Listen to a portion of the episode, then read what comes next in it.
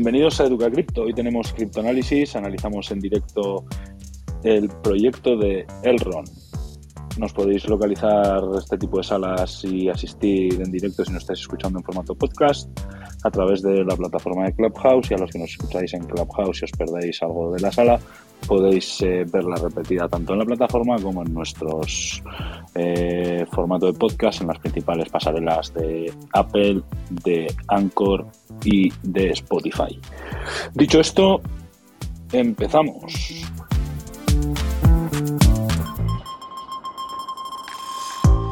Bueno, estamos. El Gold, oh, perdón, el Gold ¿Cómo hemos averiguado este proyecto, Aisha? ¿Cómo estamos analizando esto? A través de la encuesta ¿no?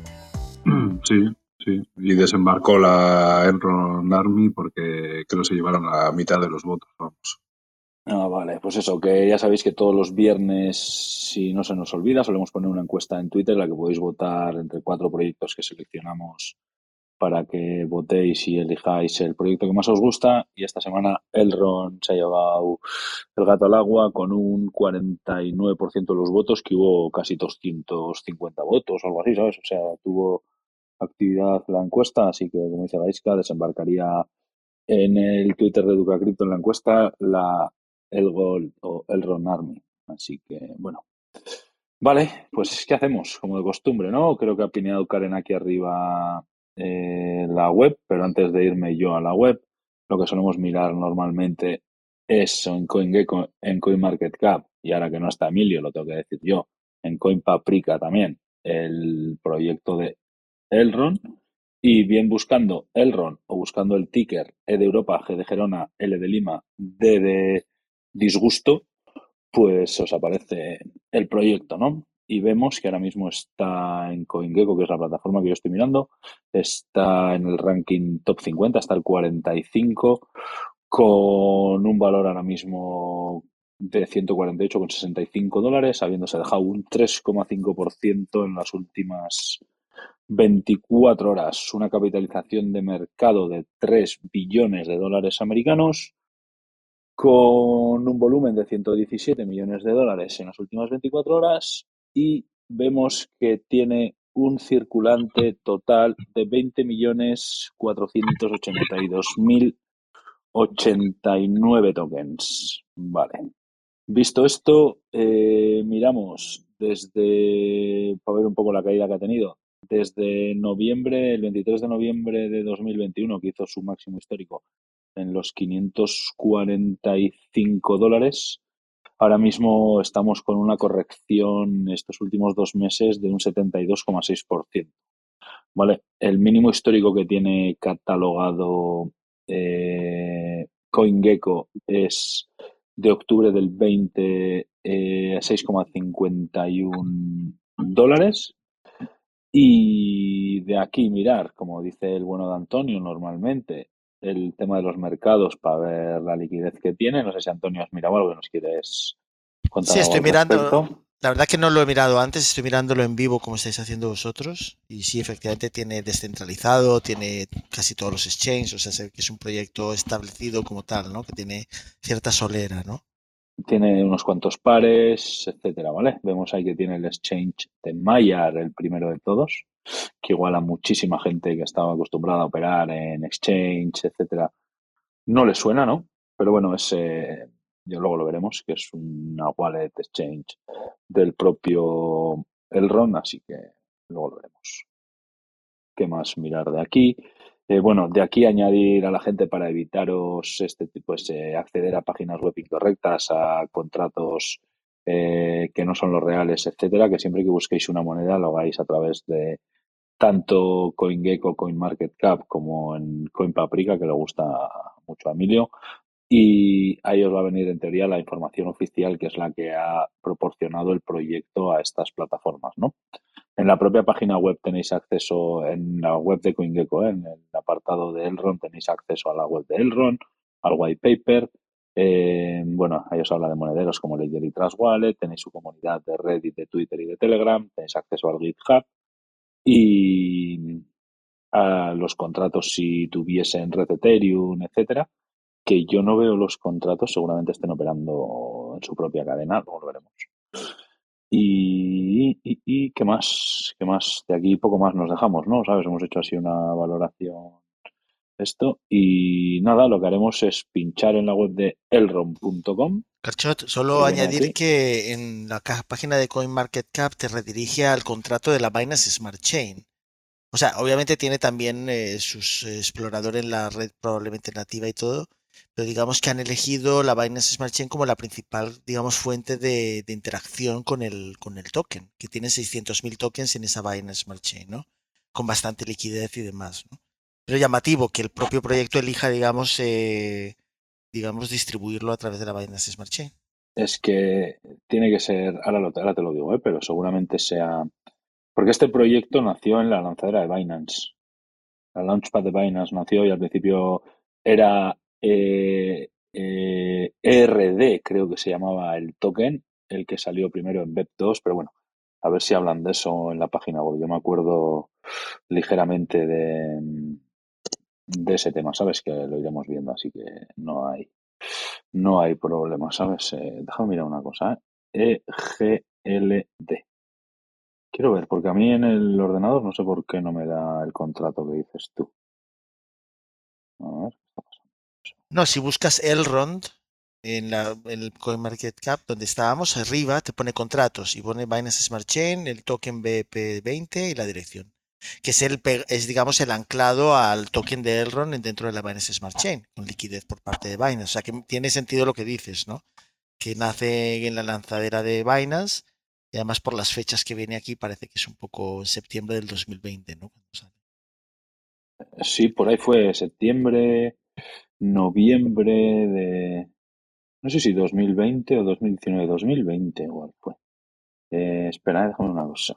Es que yo no veo los contratos que tú dices, aquí no, en CoinGecko no los pone ninguno de ellos, ¿sabes? Por eso me imaginaba que estaría igual ya en su blockchain nativo todo de Legol. Pero bueno, iremos investigándolo. Como en realidad no, no lo conocemos, yo no, no lo he estudiado, he escuchado hablar del proyecto, tal. Bueno, no, no le he dedicado atención, no lo he estudiado. Eh, en la web de Elrond, que creo que la ha pineado Karen aquí arriba, voy a meter en Clubhouse, perdón. Sí, está pineada aquí arriba. Eh, tiene diferentes idiomas, ¿eh? así que está bien, o sea, tiene traducción al español, ¿vale? Está interesante. O sea, que lo que haríamos directamente sería una traducción al español, ¿no? Vale, eh, ya por lo que intuyo aquí, la blockchain a escala Internet está funcionando. No sé quién ha traducido esto, pero no es que yo lea mal, ¿eh? es que pone la blockchain a escala Internet está funcionando. Eh, o sea, estamos hablando de un Layer One, otra vez. Una plataforma blockchain muy escalable, rápida y segura para app, apps distribuidas, que son las dApps, casos de uso empresarial y la nueva economía de Internet. Vale. Esto es como ellos se definen. Sabes que es una plataforma blockchain muy escalable, muy rápida y segura para aplicaciones eh, descentralizadas, las dApps. Y bueno, esto me imagino que lo de escalable, rápida y segura lo habéis oído las semanas anteriores, ¿no? Me imagino, en analizando velas, analizando, eh, no me acuerdo cuál era el otro, ¿sabes? Eh, todos estos Layer One que hemos venido analizando. Sí, cadena, todos. ¿no? ¿Cuál? Cadena, ¿no? También. Eso, cadena, joder, no me salía. Sí, no, encima de ti eh, tienen como el esto de las transacciones por, o sea, es como su anuncio, vamos, su velocidad. El de, el de Elrond. Sí, sí. Vale. Eh, bueno, aquí veo que tiene validadores, que son los que validan las transacciones del Proof of Stake, supongo que, que será el protocolo de consenso. Desarrolladores, que es un poco tema para Andrés, a ver cómo lo ve y tal y cual. Empresas, que no sé qué soluciones eh, ofrecerán una blockchain para mejorar tu negocio. Fácil de integrar, escalable, alta velocidad, bajos costes. Eh, pues bueno, gente que quiera utilizar su blockchain, pues Elrond le ofrece una blockchain para su empresa. Inversores y embajadores. Inversores. Participa, se parte de la comunidad. Vale. Luego esto, si merece la pena, nos vamos metiendo un poco en, en sus apartaditos de estos. Vamos a ver un poco la portada, que es lo que ellos destacan qué es lo que traen. Desarrolladores, validadores y empresas usan Elrond para construir una nueva economía en Internet. Damos a cualquiera, en cualquier lugar, acceso fácil a la economía digital, aportando una mejora de 1000x en velocidad, escalabilidad, coste blockchain y UX, la experiencia de usuario. Bueno, pues seguimos viendo de momento, de momento a mí no me está diciendo nada. ¿eh?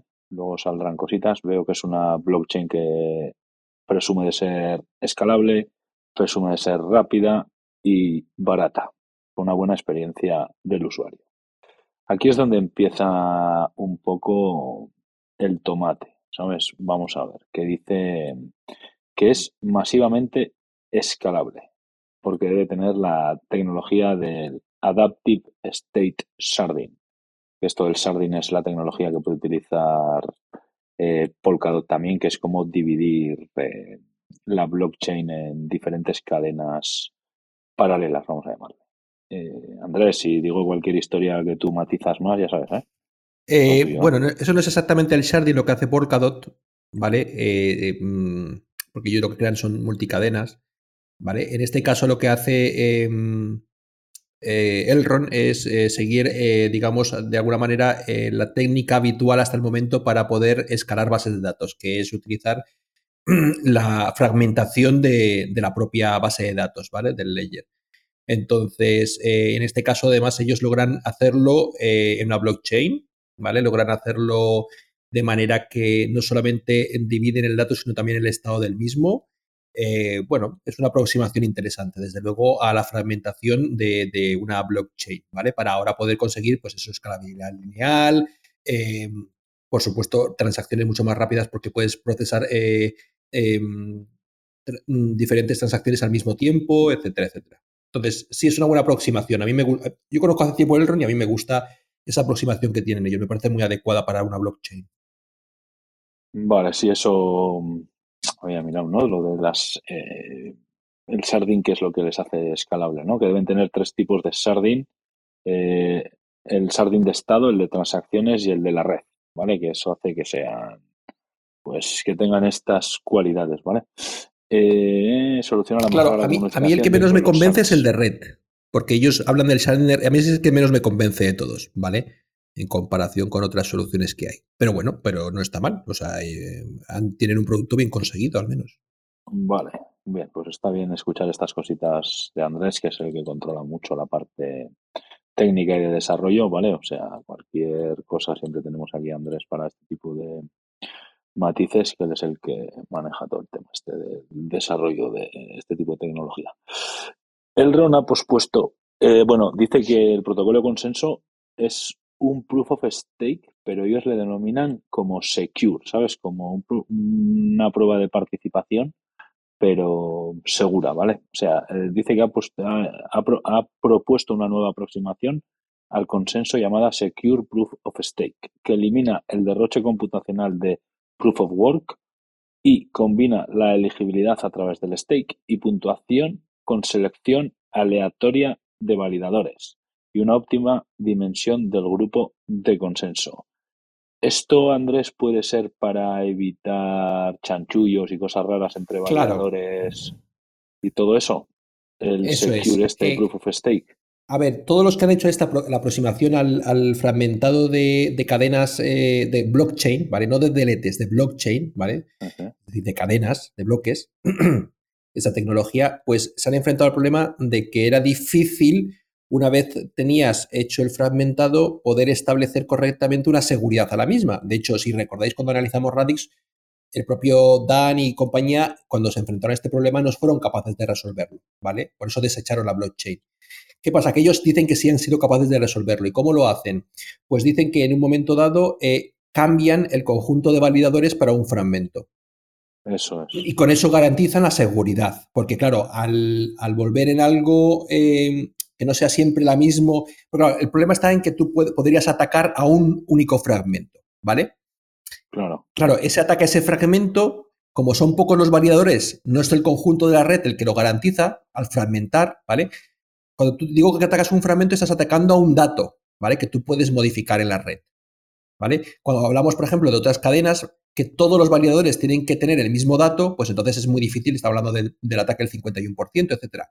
Cuando hablamos de que hemos fragmentado los datos y que ahora tú puedes atacar a un dato en concreto donde solamente un pequeño conjunto de los, del, total de los validadores es el que lo respalda, diríamos que es más fácil llegar a ese 51%. Entonces dicen ellos, pues para que no, se, no sea tan fácil atacar eh, este fragmentito de dato, lo que vamos a hacer es que vamos a ir modificando, o sea, cambiando, barajando, dicen ellos, creo, no, lo tengo delante, pero creo que dicen barajando eh, el conjunto de validadores para que nunca se sepa exactamente quién controla un fragmento.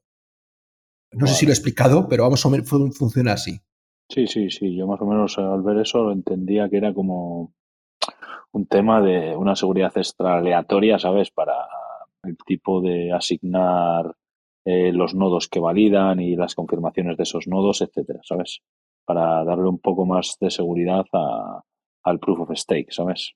Ya están hablando de que el proof of work eh, gasta mucho y tal, el derroche computacional que dice, ¿sabes?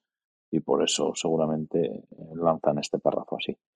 Eh, el EVM de Elrond es el Elrond Virtual Machine, que no es la Ethereum Virtual Machine que estamos acostumbrados a ver, a oír, perdón, que es eh, la máquina virtual de Elrond, que es con la que se ejecutan los smart contracts, ¿no? Y por lo que he visto y me he podido echar un vistazo, incluye fácilmente diferentes tipos de programación. No sé si era uno de ellos el de Rust y no sé cuál es más.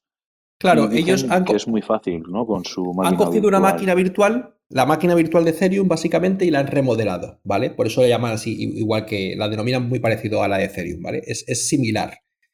Em, a ver, hay muchas diferencias eh, em, considerables, pero vamos, la, idea es parecida. ¿Qué ocurre? Que ellos eh, mm, en realidad lo que hacen es que eh, a la máquina le dan de comer un código que se llama WebAssembly. ¿vale? Este, este, este tipo de código, ¿vale? Puede venir de diferentes eh, lenguajes de programación. Todo lo que compile en WebAssembly, ¿vale? Puedes, puedes ejecutarlo en su máquina virtual. Entonces, tú puedes realmente eh, mm, eh, escribir los contratos inteligentes en Rust, en C, en JavaScript, en todo aquello que tenga un compilador para este tipo de código que se llama WebAssembly. Entonces, em, eso, ellos creen que haciéndolo de esa forma lo, hacen mucho más accesible a cualquier tipo de programador el acercamiento, aunque ellos recomiendan programar con Rust, ¿vale? Sus contratos inteligentes. Rust es el que el lenguaje de, de Polkadot y de eso es Substrate, Rust, eso es. Solana también está utilizando Rust, Radix está utilizando Rust. Ahora mismo Rust es el lenguaje de referencia si quieres hacer una cosa medio interesante. Vale. Y si no quieres hacer nada medio interesante, Solidity, Vitalik, Ethereum. Efectivamente. De hecho, ellos mismos dicen que hay una. Tú puedes compilar en Ethereum, o sea, Solidity, perdona, puedes compilarlo con, con WebAssembly, ¿vale? Se puede hacer, pero ellos no lo aconsejan, por, al menos en producción.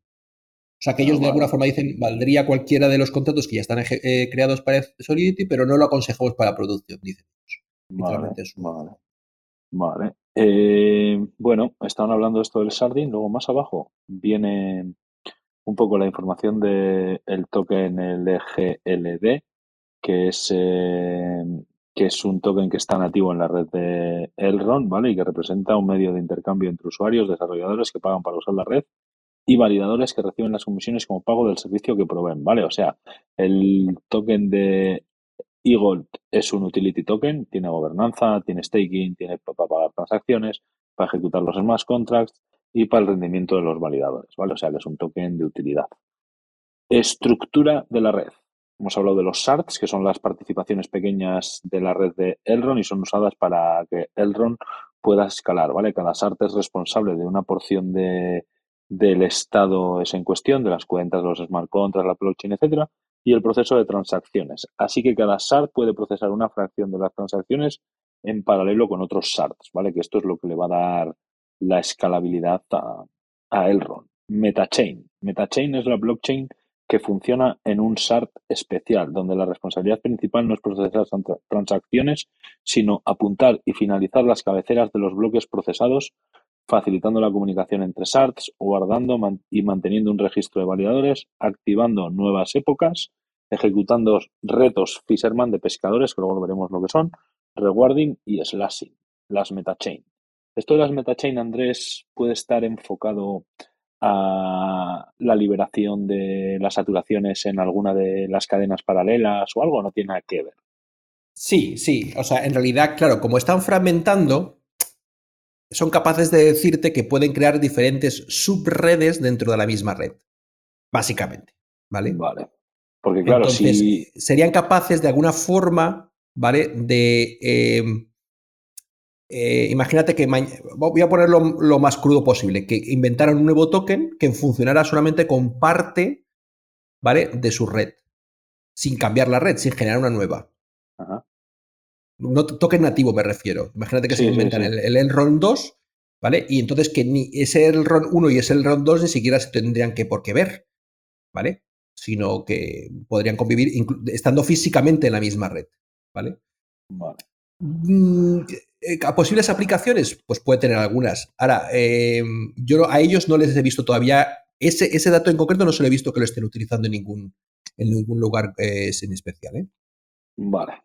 Como lo anuncian y eso, la metachain. Luego, el tema de los nodos. Eh, dicen lo que es un nodo, que es una computadora, smartphone o servidor ejecutando un cliente de Elrond y distribuyendo los mensajes recibidos de sus peers.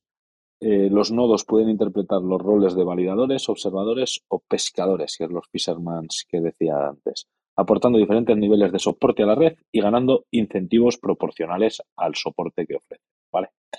Eh, aquí nos habla de los roles que hay en la red. Los validadores, que son, pues bueno, los validadores son los nodos eh, que son los que procesan las transacciones y que se encargan de la seguridad de la red, participando en el protocolo de consenso, como hemos dicho antes, el Secured eh, Proof of Stake, Secure Proof of Stake.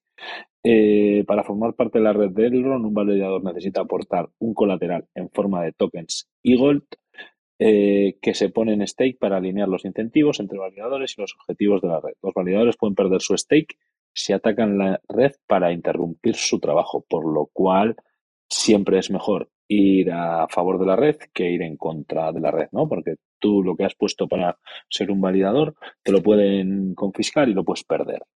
Eh, paso a leer el observador y el pescador, Andrés, y luego te pregunto del tema de nodos, ¿vale? A ver qué hemos podido, qué tienes de info, ¿vale? Observador. Los observadores son miembros pasivos de la red que pueden actuar como, tiene algún error, ¿eh? Aquí pone que pueden actuar, y en realidad es que pueden actuar como interfaces de lectura y reenvío. Pueden ser completos, guardando la historia entera de la blockchain, o ligeros, guardando solo dos épocas de la blockchain. Los observadores no requieren poner en staking tokens Eagle para unirse a la red y no tienen incentivos por su participación, ¿vale? O sea, por eso dice que son miembros pasivos, ¿vale? Que vale para leer, reenviar, o sea, que no tienen... eh, vale para... Seguramente igual esto vale para aligerar el tema de la red y no requieren dejar un depósito en staking para llevar este rol adelante, por lo cual no tienen ningún incentivo. Y los pescadores, que esto es un rol muy curioso, un nodo que verifica la validez de los bloques después de que sean procesados, ¿vale? O sea, este es el que está pescando malos actores dentro de los validadores, reportándolos a la red y echándole de la red eh, el, lo que es el proyecto de Elrond, el- lo que es la empresa de, detrás de Elrond, echándoles de la red, ¿vale? Esta gente reporta a los malos actores que están validando los bloques y, y ya luego Elrond pone remedio. El rol del pescador puede ser interpretado por validadores que no son parte del consenso en la ronda actual o por los observadores. No dice nada que si estos pescadores tienen que poner eagles en staking, yo me imagino que sí, porque les recompensan por sus servicios, ¿sabes? Entonces seguramente tengan que ponerlo. Así que bueno, estos son los tres principales eh, roles que tiene Eagle en su red. Eh, así que Andrés, ¿qué has visto o has podido mirar algo del tema de los nodos? Eh, sí, bueno, eh, son nodos eh, sencillos, ¿vale? Sí, en su momento yo lo había visto esto, porque a mí el ROM me llamó la atención en su momento por el tema del fragmentado, etcétera, ¿vale? Entonces son nodos sencillos de, de- no, son, no son nodos que requieren grandes características como hemos visto anteriormente con River o otros, ¿vale? sino que son nodos que tienen, eh, a ver, un nodo de estos pues puede, puede costar, me refiero, eh, unos 60, 40, 60 euros al mes, ¿vale? En cualquier tipo de servidor de servidores de, de estos VPS, ¿vale? Ellos te dicen que ellos sería, digo 40-60 porque ellos te indican que eh, los eh, procesadores eh, que solo requiere de 4, ¿vale? Si recordamos, los de Moonriver requerían 16 procesadores. Sí. Este solo requieren 4, 8 megas de RAM, me parece. Era, los requerimientos son, son pocos, ¿vale? Son, son, son, bastante livianos. Y digo 60 euros porque ellos te aconsejan que de alguna manera los procesadores sean para ti. O sea, tú, tú, cuando tienes un servidor, tú puedes tenerlo dedicado completamente, ¿vale? El tiempo de proceso o puedes compartirlo con otros, ¿vale? Eso. Entonces, ellos te dicen que no lo tengas compartido, sino que prefieren que sea dedicado. tiempo de proceso dedicado. Vale. Entonces, bueno. digo 60 euros. Si no fuera así, que yo creo que también funcionaría, ¿vale? Eh, estaríamos hablando de nodos de a lo mejor 10, 12 euros al mes, ¿vale? Imagínate. O sea, es bueno. barato el problema radica en que para poder montar un cacharro, un nodo de ellos que sea validador, ¿vale? Necesitas 2.500 monedas de las suyas. Vale, o sea que ahora mismo eh, la seguridad de la red, vamos a decirlo de alguna manera, se ve comprometida solo y exclusivamente. Eh, es un nodo barato de, de poder mantener, vamos a llamarle, ¿vale? O sea, es un servidor que cuesta 40, 60 euros al mes pero necesitas 250 monedas de las suyas, ¿has dicho? 2.500 monedas. No, eso. 2.500 monedas por 145,51. Eso es. Y Estamos hablando de que necesitas 360.000 dólares en staking. De... No, no, de staking no. De tu apuesta como validador. Eso, pero tienes que meterlas. Bueno, eso, perdona, que no es staking, las tienes que meter. No, no, no, no. no. Como tu validador. Apuesta. Y encima estás con el tema de que si eres un actor en teoría malicioso o lo que sea. Ah, bueno, sí, sí. Eso es, porque, claro, eso es. Eso es bueno, te, las sanciones no es que te las quitan porque en realidad son tuyas, pero sí es verdad que de alguna forma te van a sancionar. Bueno, tienen diferentes. Eh, eso de las sanciones lo tienen. Es de las redes que mejor veo cómo tiene del, eh, delimitada el tema de las sanciones, ¿no? Y, wow. y, luego puedes tener un observador, que eso podrías tenerlo, en realidad no cobras nada y no tendrías ningún tipo de recompensa, porque en realidad eh, simplemente serías un actor pasivo. Y cuando en la ronda de consenso no te escogen por lo que sea, ¿vale? Te, te puedes convertir en un pescador de estos, ¿vale? Mm, como hemos dicho antes, ellos barajan los, los, nodos y en algún momento en el día, cada, en cada época, te puede tocar ser eh, pescador, ¿vale? Entonces participas porque si tienes un, una labor y se te recompensa por tal, pero, no, pero como no formas parte de la ronda de consenso no tienes tanta recompensa como los, como los que están en esa, en esa ronda, ¿no? Hombre, no he hecho cuentas, no he, no he, sabido echar cuentas como para saber si compensa o no compensa la inversión, la inversión de ese dineral que supone tener un nodo sin el staking. ¿eh? Estoy hablando de tu apuesta que tú tienes en el nodo. Como, Eso es. Porque... ¿Vale? Me imagino que la gente que empezó hace muchos años con Elrond, que compró muy barato, pues claro, tiene muchos Elrond y esto sí les sale a cuenta. Pero sí, pero es que aquí ha habido, que... es que aquí el tema es que esa cifra que dices, no sé si ha sido con la reducción que hubo de, pues esto tenía 20 billones de dólares de tokens, 20 billones de tokens, perdona, y claro. hicieron una reducción 1000 a 1 y dejaron Por en 20 el, millones el, de el tokens. Gold este, ¿no? Suyo. Eh, estos tenían el ERD que luego sacaron el eGold y Eso fusionaron los tokens haciendo una reducción de 1000 a 1. Por cada 1000 ERDs te daban un eGold. ¿Vale? Entonces, claro, eh, el tema de esa información, me imagino que si lo tienen en la web lo de los nodos, será actualizada de las monedas que tienes que dejar, que son 2.500 monedas, ¿sabes? Yo entiendo que sí porque mm, tampoco tendría sentido 2.500 monedas de, de, las otras, ¿sabes? O sea, de, no, no, de son de Elrond. Mil veces menos. Por eso, ¿sabes? Entonces, sí, sí. pues bueno, el freno principal que le veo para ahora mismo montar un, un nodo validador de transacciones en Elrond es el desembolso inicial de 300. Claro, no, freno me refiero para, la, para que haya una masificación de nodos. ¿vale? Eso es, es decir, para que haya muchísimos nodos. Eh, eso es, y, y, eso significa la descentralización en realidad, eso ¿no? Es. Si cada personaje le cuesta 300. Y eso que ha bajado, ¿eh? Porque, porque no sé si habéis analizado el tema de los precios, pero el RON estuvo súper alto hace nada. 500 y pico dólares. Claro, pues, pues multiplica lo que costaba hace. Oye, tenemos info, tenemos info de los nodos que hay ahora mismo para hacernos No. una idea. Vale, Yo no he para visto. saber, a ver si lo encontramos en algún sitio para saber los nodos que hay, porque igual también esta barrera de entrada viene por parte de la empresa, porque tampoco le Sí, yo, interesa yo que creo que haya sí. A ver, muchísimos nodos y que la red es. esté muy descentralizada, ¿sabes? yo creo, Porque si no, no tiene da sentido poner un... que- aunque funciona, porque actualmente está funcionando perfectamente, no, no, reporta ningún tipo de, de, problemática a su red, sí es verdad que, vamos, yo que- me da que hay pocos nodos, y entonces el sistema que de fragmentado que tienen y luego el barajado de nodos y todo esto que han explicado, lo pueden mantener gracias a eso. Si ahora de repente dejas... Pero claro, si tú dices que tú tienes una escalabilidad lineal y pones freno a que entren nuevos nodos, es complicado, ¿sabes? Escalar, Claro, como tú te gustaría claro. escalar. A no ser que no lo necesites de momento, porque tampoco para qué. Vale, dicen, ellos hablaban de 200 y pico mil, ¿verdad? Transacciones por segundo. 250.000 tienen capacidad que lo han hecho en testnet, dicen. Sí, bueno, vale. Ponle que hacen 50.000, ¿vale? Pero es que, es que en realidad, si no tienen movimiento en su red como para 50.000, pues tampoco necesitas poner más nodos. O sea, escalar vas a escalar en el momento que necesites escalar. Por eso llaman ellos una escalabilidad adaptativa, porque lo van a hacer a razón de Cuando que lo lo vayan necesiten. necesitando.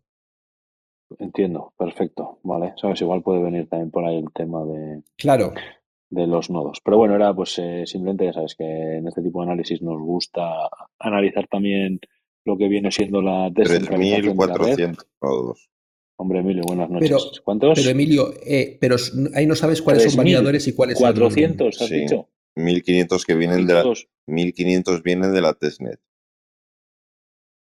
Pero, pero en la testnet hay 1500. 1.500 vienen de la testnet. Cuando O sea, que lanzaron la mainnet Cuando lanzaron la 19, mainnet. Hay nodos, ¿eh?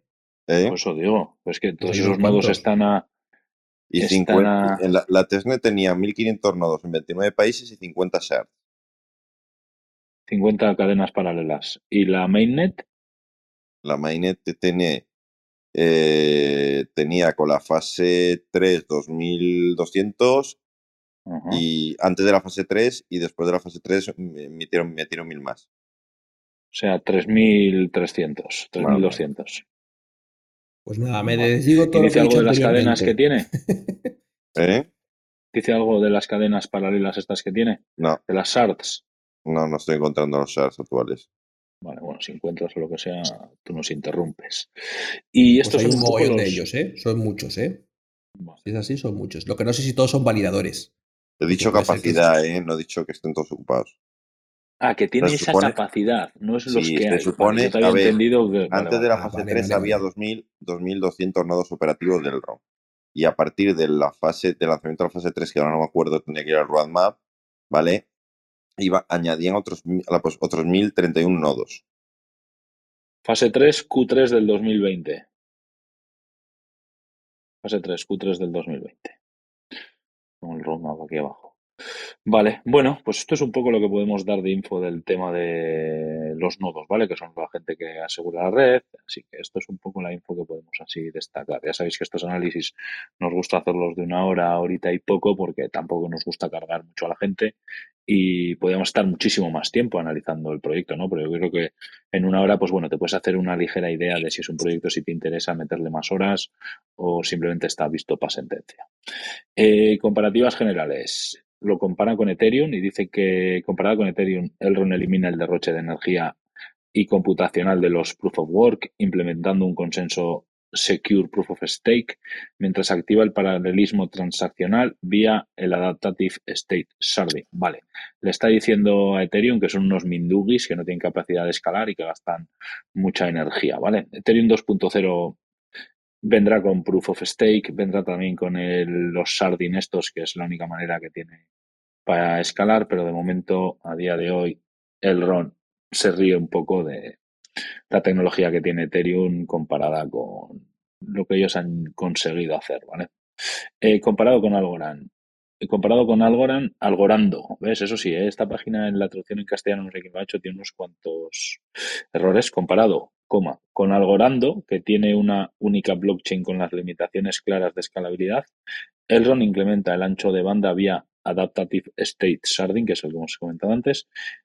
Elrond también mejora la idea de Algorand de una selección aleatoria, reduciendo drásticamente el tiempo de selección de consenso de 12 segundos a menos de un segundo.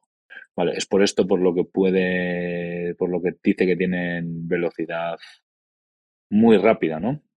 Por esta característica que nos cuenta aquí del protocolo de consenso, con lo del tema de la selección aleatoria. Vale, ya el roadmap no voy a meter, lo voy a mirar luego en la otra página que viene ahí. Y, y, y volvemos a la portada, que estábamos mirando la portada y nos hemos saltado a esto. Eh, Secure Proof of Stake, dice aquí. Hemos leído la primera parte que era eh, el Adaptative Serving, que era lo de escalable, el seguro y eficiente, que es la tecnología de el Secure Proof of Stake, que esto ya lo hemos visto antes, así que nada, lo del y todo eso ya lo hemos visto. Y es amigable para desarrolladores, que yo creo que Andrés esto nos lo ha, nos lo ha resuelto con el tema de la Elrond Virtual Machine, con los lenguajes de programación, etcétera. Así que eso, por lo que veo aquí, en su página web tirando para abajo, empieza con staking, gana recompensas me recuerda muchísimo la calculadora de staking, a, no sé si a la de Radix o a la cuál era, ¿sabes? Esta calculadora la he visto antes. Eh, asegurar el eh, la red de Elrond puede ser divertido y rentable. ¿Por qué hacer staking en Elrond? Eh, bueno, aquí te explica un poco de mm, hacer el staking. Sé increíble y haz historia siendo parte del Genesis Elrond. Sé un pionero de esta tecnología y gana incentivos competitivos. Vamos a ver. Si yo ahora pondría en staking 10 eh, Eagles, que son 10 tokens de, de Elrond, a un validador, me daría el 21,45% anual, un 0,01 Eagle diario, 0,18 Eagles mensuales y 2,15 Eagles al año. Eh, ¿Y qué es esto de staking a un delegador? Si aquí pone como delegador y como validador, y pone como delegador del 15 al 19% te dan de, de, staking. Pero bueno, está aquí la calculadora, puedes echarle un vistacillo.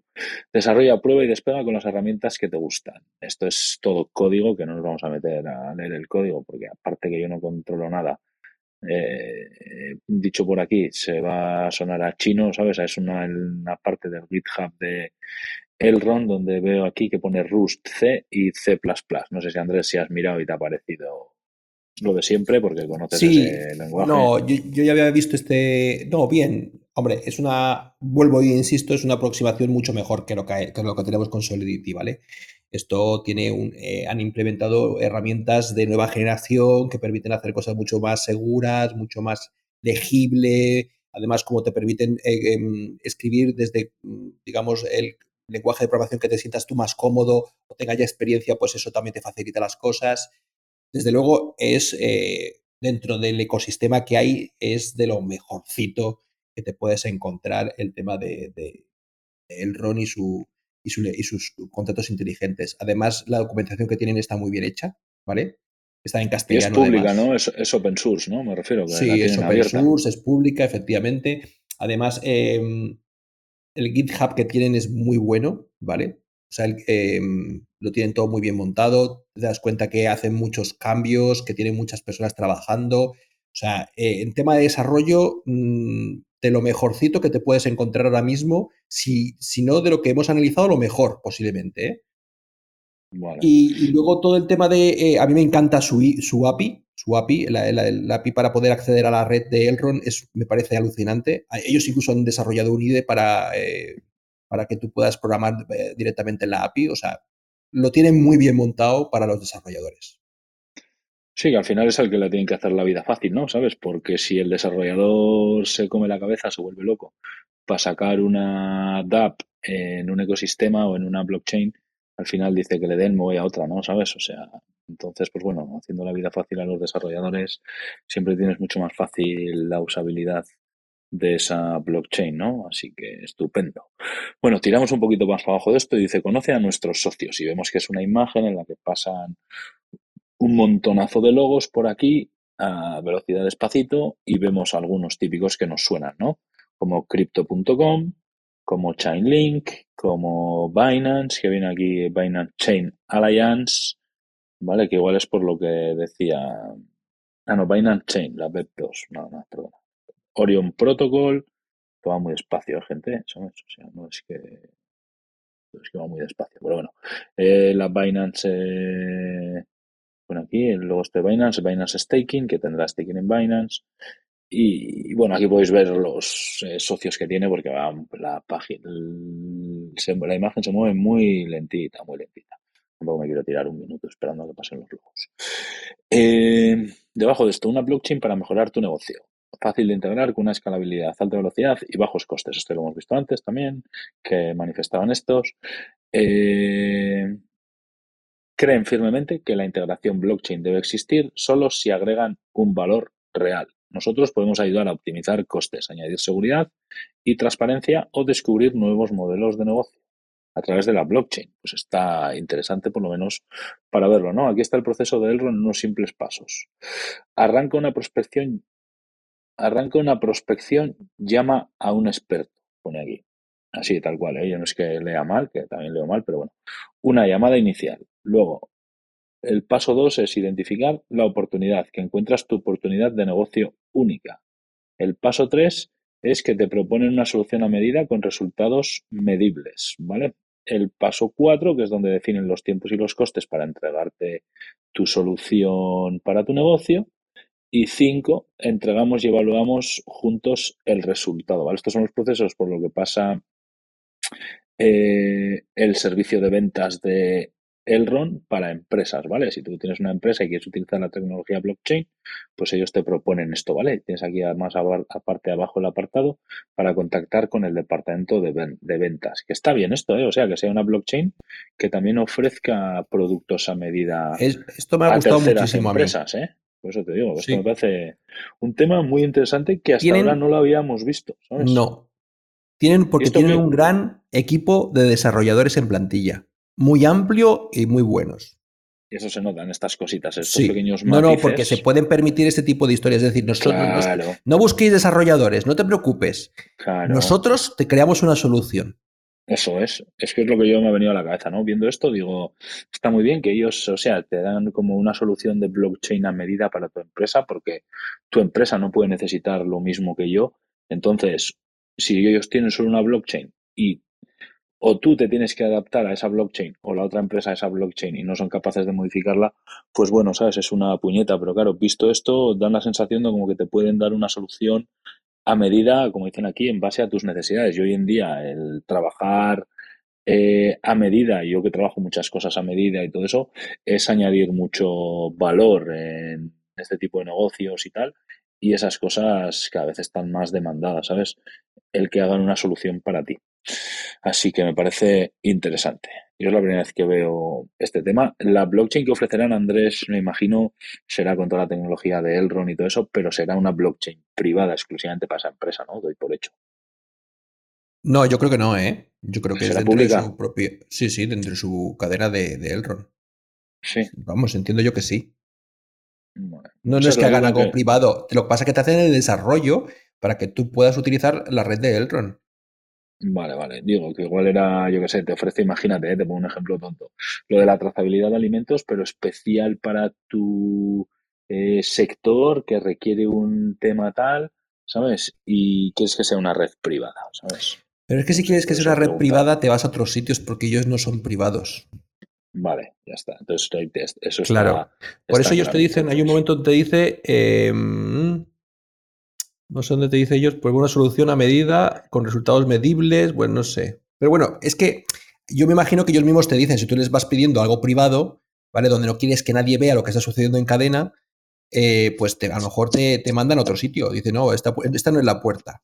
Porque no es vete, a, vete a Edera, ¿sabes? Si habla con Efectiva, o, sí, o a Hyperledger o a otras. Eso es. Vale. listo, entiendo. Sí, que tiene, tiene su punto, está claro, ¿sabes? O sea, al final tienes razón. Vale, eh, participa y se parte de la comunidad. Tiene tres tipos de forma de participar. Siendo inversor, pues que es comprando comprando eGold. Siendo embajadores, los embajadores del RON son pioneros en la revolución Web 3, hacen crecer el ecosistema del RON en diferentes países, eh, tal, o sea, pues todo lo que viene siendo un embajador de un proyecto cripto. Y constructores. Los constructores son campeones de Eagle, que han probado una alta energía y una habilidad excepcional para mover montañas con nosotros a lo largo del tiempo. No todo el mundo puede ser un constructor, solo unos pocos pueden. Te contactaremos cuando estés preparado. Bueno, o sea, constructores serán como los tops de los embajadores que están por encima de esta gente. Vale. Eh, token para empujar la economía de Elrond. Y aquí te da un poco las métricas que las podemos ver o los que hayáis abierto CoinMarketCap en vez de CoinGecko las habéis visto, ¿vale? El precio, la capitalización de mercado, el volumen y datos, eh, datos diferentes. 1.3 millones de billeteras y el 50%, el 55% de los Eagle están en staking te vienen los exchanges en los que trabaja, Binance, OKX, etcétera, te vienen aquí unos enlaces. Y aquí, eh, espera, eh, una cosa que le quería preguntar a Antonio, ya que hemos hablado de los nodos y de billeteras y de todo eso. Antonio, ¿has tenido tiempo a mirar las transacciones en la cadena? ¿Lo has echado un vistazo? ¿Lo has buscado? ¿Has encontrado algo? Sí, lo estaba haciendo ahora mismo, según hablabais, y ah, la pues verdad que tiene un feeling, un feeling muy parecido a Solidity o sea, digamos a las eh, transacciones de Ethereum y de la Binance Smart Chain. La verdad que es muy, muy parecido con las diferencias que tiene de los sharding y todo esto, pero vamos, que son fáciles de leer, entender. Lo que pasa es que no hay muchas transacciones, digamos, últimamente, hay algunos bloques sin transacciones y tal, pero bueno, se ven las billeteras, se ve tal, la cantidad que se transmite. Puedes mirar en las billeteras si te aparecen eh, quiénes son o cuántas billeteras destacables puede tener yo que sé, que las veas y digas, hostias, estos tienen, son X billeteras, tienen un montón de tokens, que pueden ser exchange, ¿sabes? Pero a ver si te aparece por ahí el tema. Sí, sí, puedes entrar en una billetera, una dirección en concreto y te dice el balance. Por ejemplo, aquí estoy viendo una que tiene 20 tokens de Elrond, por un valor de tanto. Dime. ¿Hay alguno que te aparece en algún listado que ponga billeteras y te aparezcan pues eh, las que más eh, tienen o lo que sea, ¿sabes? O te las pone todas aleatorias. Yo estaba mirando, digamos, por bloques, o sea, el bloque, último bloque que ha sido validado, entrar en el bloque, ver las transacciones, entrar en las transacciones, ver en las, en las direcciones particulares y digamos que yo creo que habrá, es que creo que son los mismos que hacen las otras eh, exploradores de Binance y de Ethereum los que les han hecho esta, ¿eh? muy parecida. Vale, pero dentro del Explorer no hay ningún apartado de, de billeteras, ¿no? Que tú veas billeteras dentro de Sí, sí, ahí pone aquí sí, cuentas y te dice, por ejemplo, hay uno que tiene 11 millones de Elrond, que es bastante. 11 bueno, millones de Elrond. Bueno, que es un staking pool, o sea, debe ser de estos que tienen. Ah, vale, un pool que tiene delegados. El Binance Staking tiene 2 millones y 100 mil, sí, te hace un ranking de, de billeteras, sí. Sí, 11 millones, has dicho. 11, esa tiene que ser. 11.299.398. Sí. Esa tiene que ser de ellos porque ahora mismo eh, tiene un circulante. Déjame que te lo De 21, a mí me parece eh, Pero no están todos. Eh, va a tardar no sé cuántos años en salir esto. En salir todos los tokens. Dame un segundito que lo miro. Igual lo miro antes en el teléfono. Tiene un circulante, pone 20 millones, pero no, esto está mal, o sea, no tiene todos los tokens en circulación ahora mismo. No es ni de palo. Pone que el máximo de circulación será 31 millones, o sea que más o menos. 31 en vez de 21. En, digamos en CoinMarketCap pone 31 millones 415 mil 926. Tiene 20 en circulación de 23 totales y 31 de que tendrían que salir está mal, porque tenía 20 billones de tokens y lo reducieron por, por mil. Aquí están mal, estos datos están mal, ¿sabes? Estos datos de CoinGecko y CoinMarketCap están mal, seguro, o sea, seguro. A ver, si tenía 20 mil millones y lo reducieron por mil, son 20 millones. Hicieron mil a uno, ¿sabes? Y había ah. un 50% de los que salían, ¿sabes? Pero bueno, estos datos no, y no me voy a poner ahora porque queremos hacerlo relativamente hora y diez o así como mucho, no me quiero meter a, a leer el white paper, pero seguramente por ahí aparezca algo, ¿sabes? De los tokens y tal. Eh, bueno, vamos a centrarnos un poco. Si ves algo más destacable, Antonio, y te apetece decirlo, ya sabes, ¿vale? Tú nos, Perfecto, nos Garchot. cortas. Sí, pero aquí es fácil leer. Digamos que es una, un explorador muy sencillo que copia, digamos, un poco a lo que estamos acostumbrados. ¿no? Y ves que no tiene mucho volumen de transacciones de momento, ¿no? Para ser un proyecto que lleva desde el 2019. Hombre, tiene un 30, Eh, 31 millones de transacciones en esta última época, pone la 552. Eh, lo que pasa es que no me he enterado muy bien cuántas. No sé cómo, cómo va esto, pero vamos. Habría que echarle un ojo al white paper, los epochs, cuántos son. A ver si puedo hacer un control F epoch. Espera, eh. epoch. Epoch. Aquí.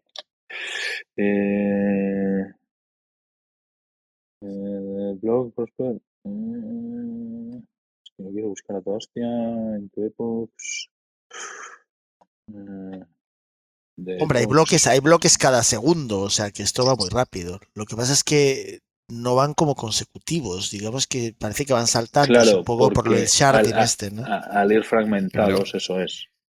¿Sabes? Al Eso ir es, fragmentados. es-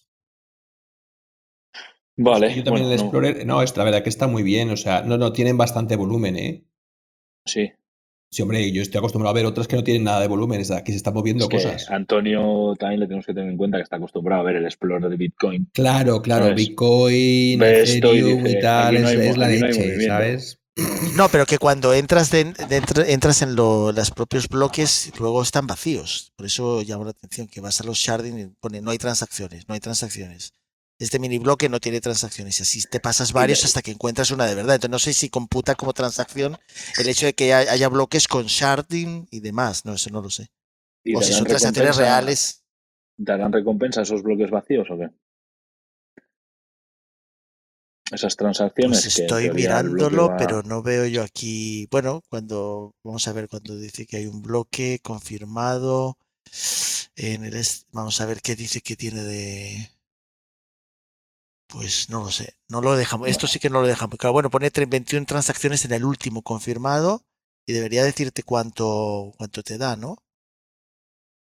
Esto no aparece muy claro. Habría que indagar más, ¿no? Pero no aparece, digamos, esa recompensa como si aparecen las otras. ¿no? Bueno, esto sería meterle una horita más, horita y pico, pero vamos. como El, epo- el estamos- Epoch dura, dura bastante tiempo, ¿no? Porque veo aquí que van por el Epoch 670.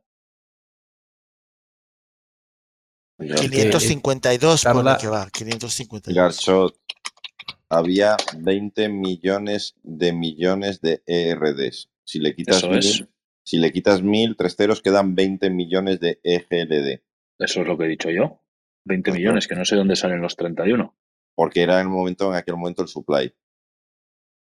¿No? Después os digo que esos datos de con Market Garchot, Map en están aquel mal. momento de cambio sería el supply. Y lo Eso aumentaron. es, por eso no está eso el es lo que te digo. Que la gente no se fíe de eso de que pone que tiene tanto circulando, tanto no sé qué. No, pero que está bien, que el circulante está bien.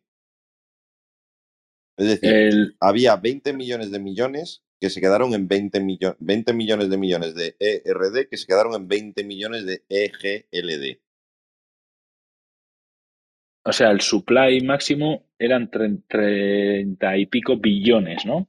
No, el, el supply que se, que se cambió eran 20 millones de millones.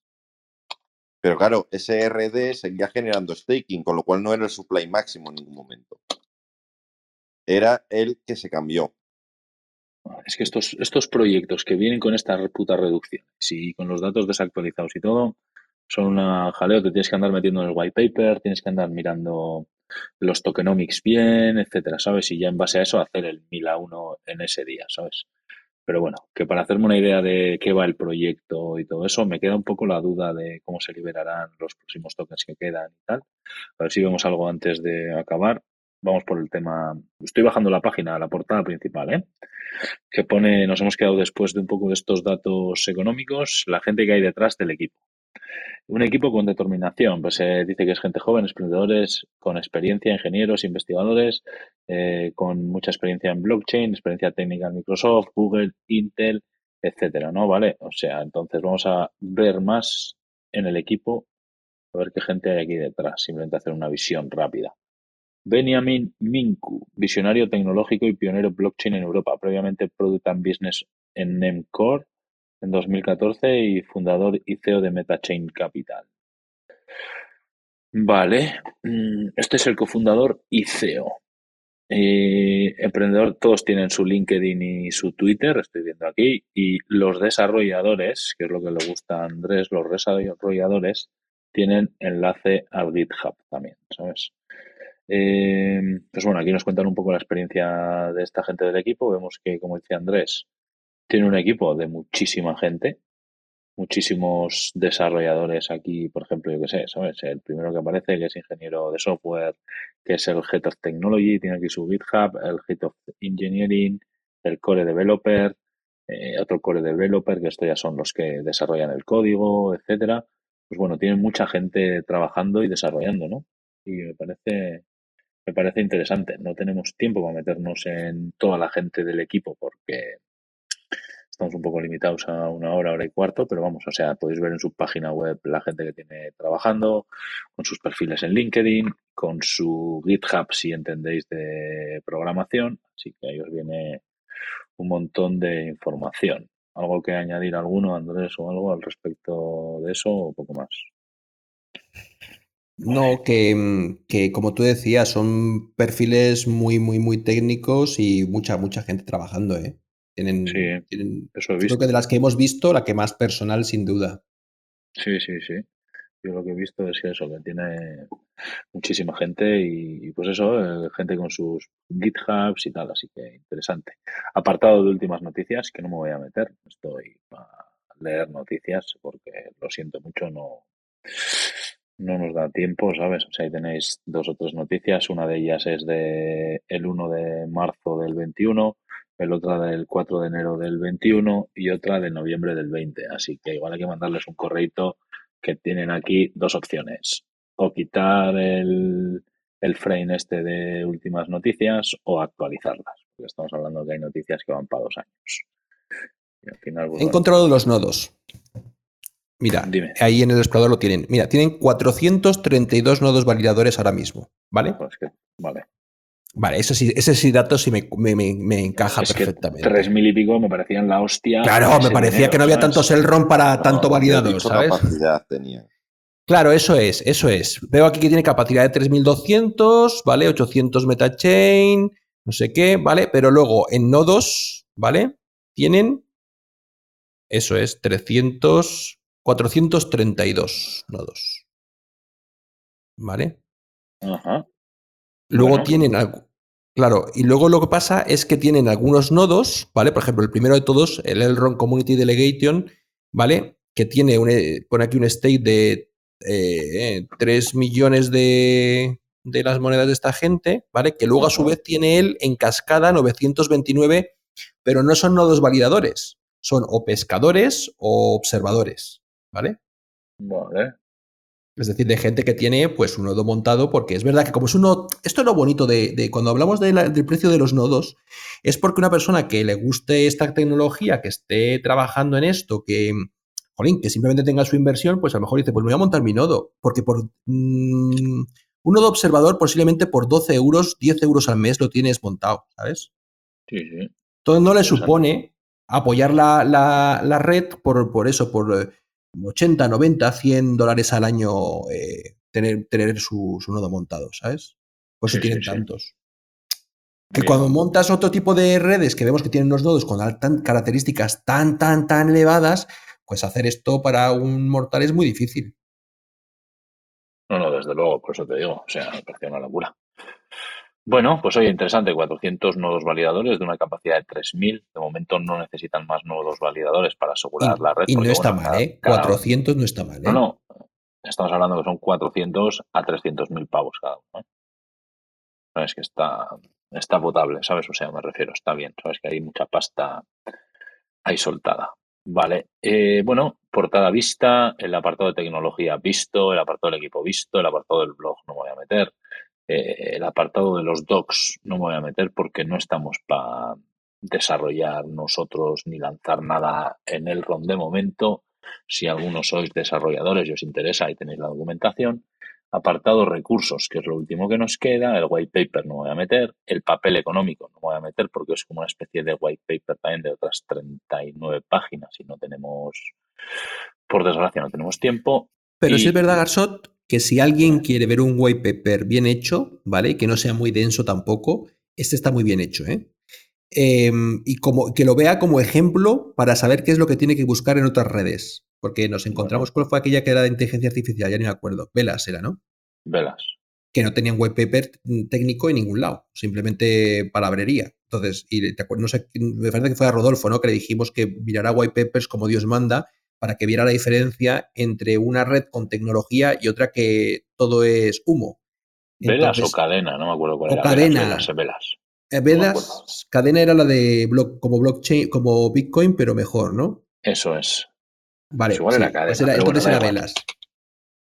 Eh, pues este, este white paper, bueno, y entonces a, a- creo que fue a Rodolfo que le invitamos a mirar los de, los de Cardano, pero es verdad que los de Cardano, como son white paper muchas veces muy densos técnicamente, pues es un poco enfarragoso. Pero este está muy bien hecho.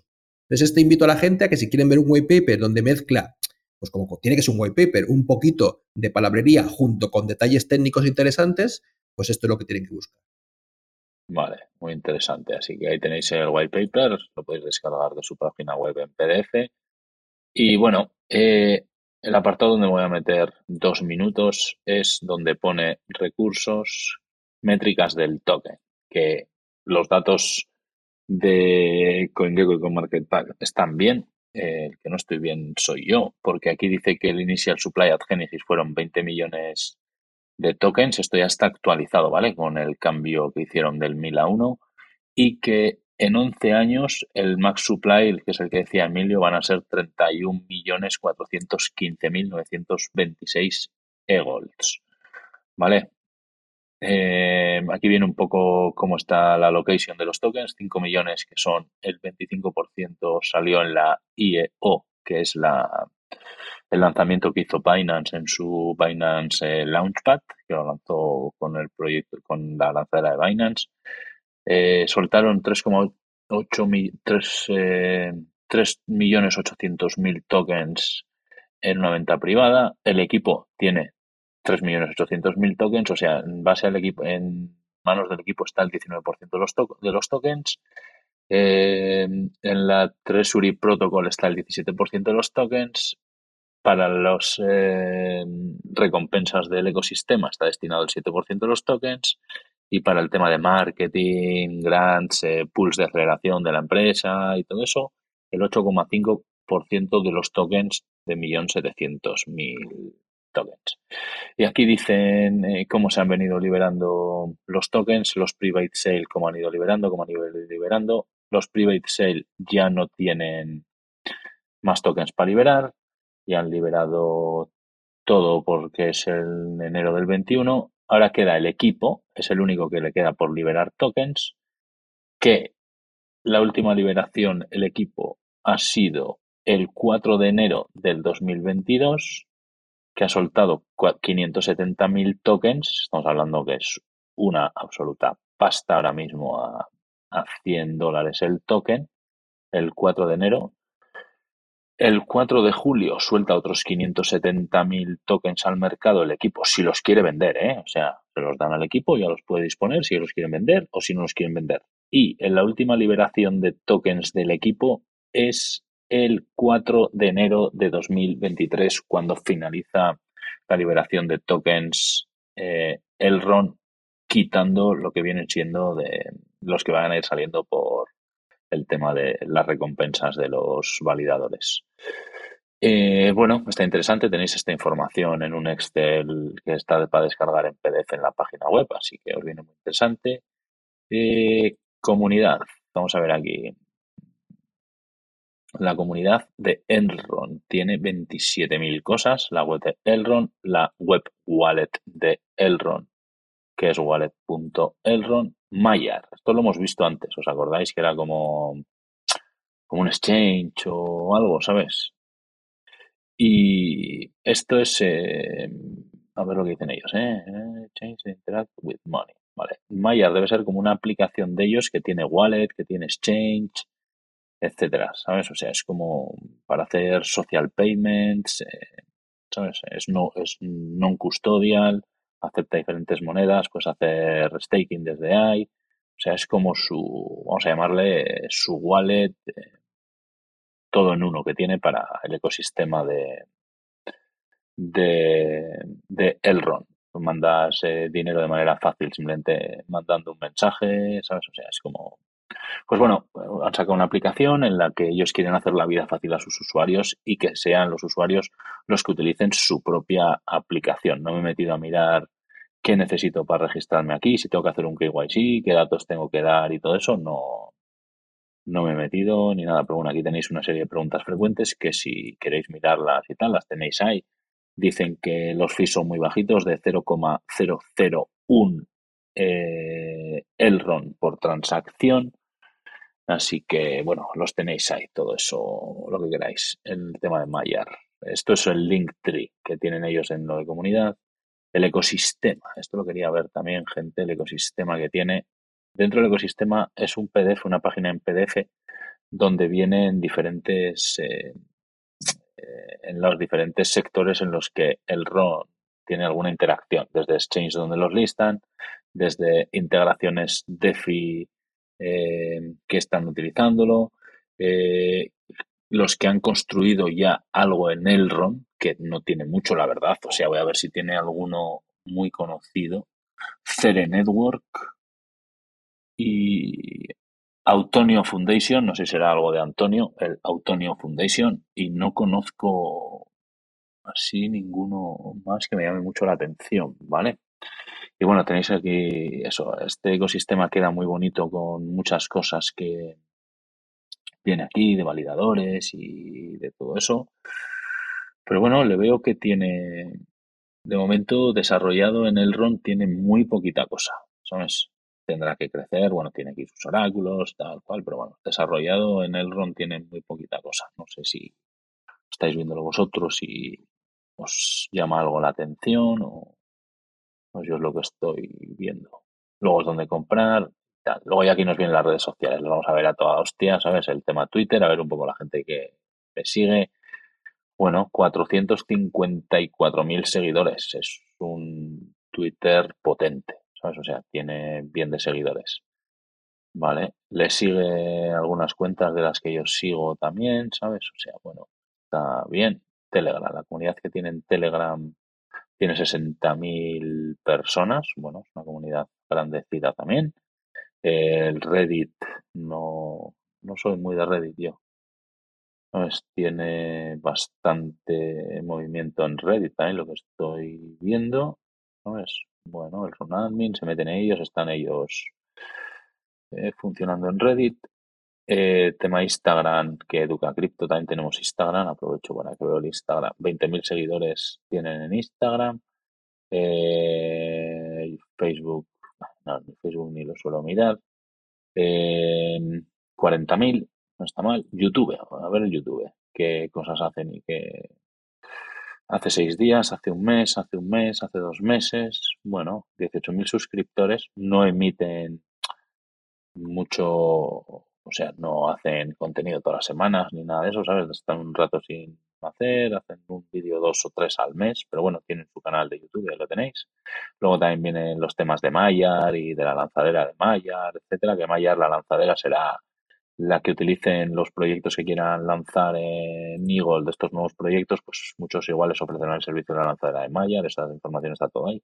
Y todas las comunidades de Telegram en los diferentes idiomas que manejan. Y no voy a seguir más para abajo porque hace que no tiene fin el tema de la comunidad. O sea, veo que tiene bastante estructurado en la comunidad, ¿eh? o sea, tiene una comunidad potente detrás, o sea, la verdad. ¿eh?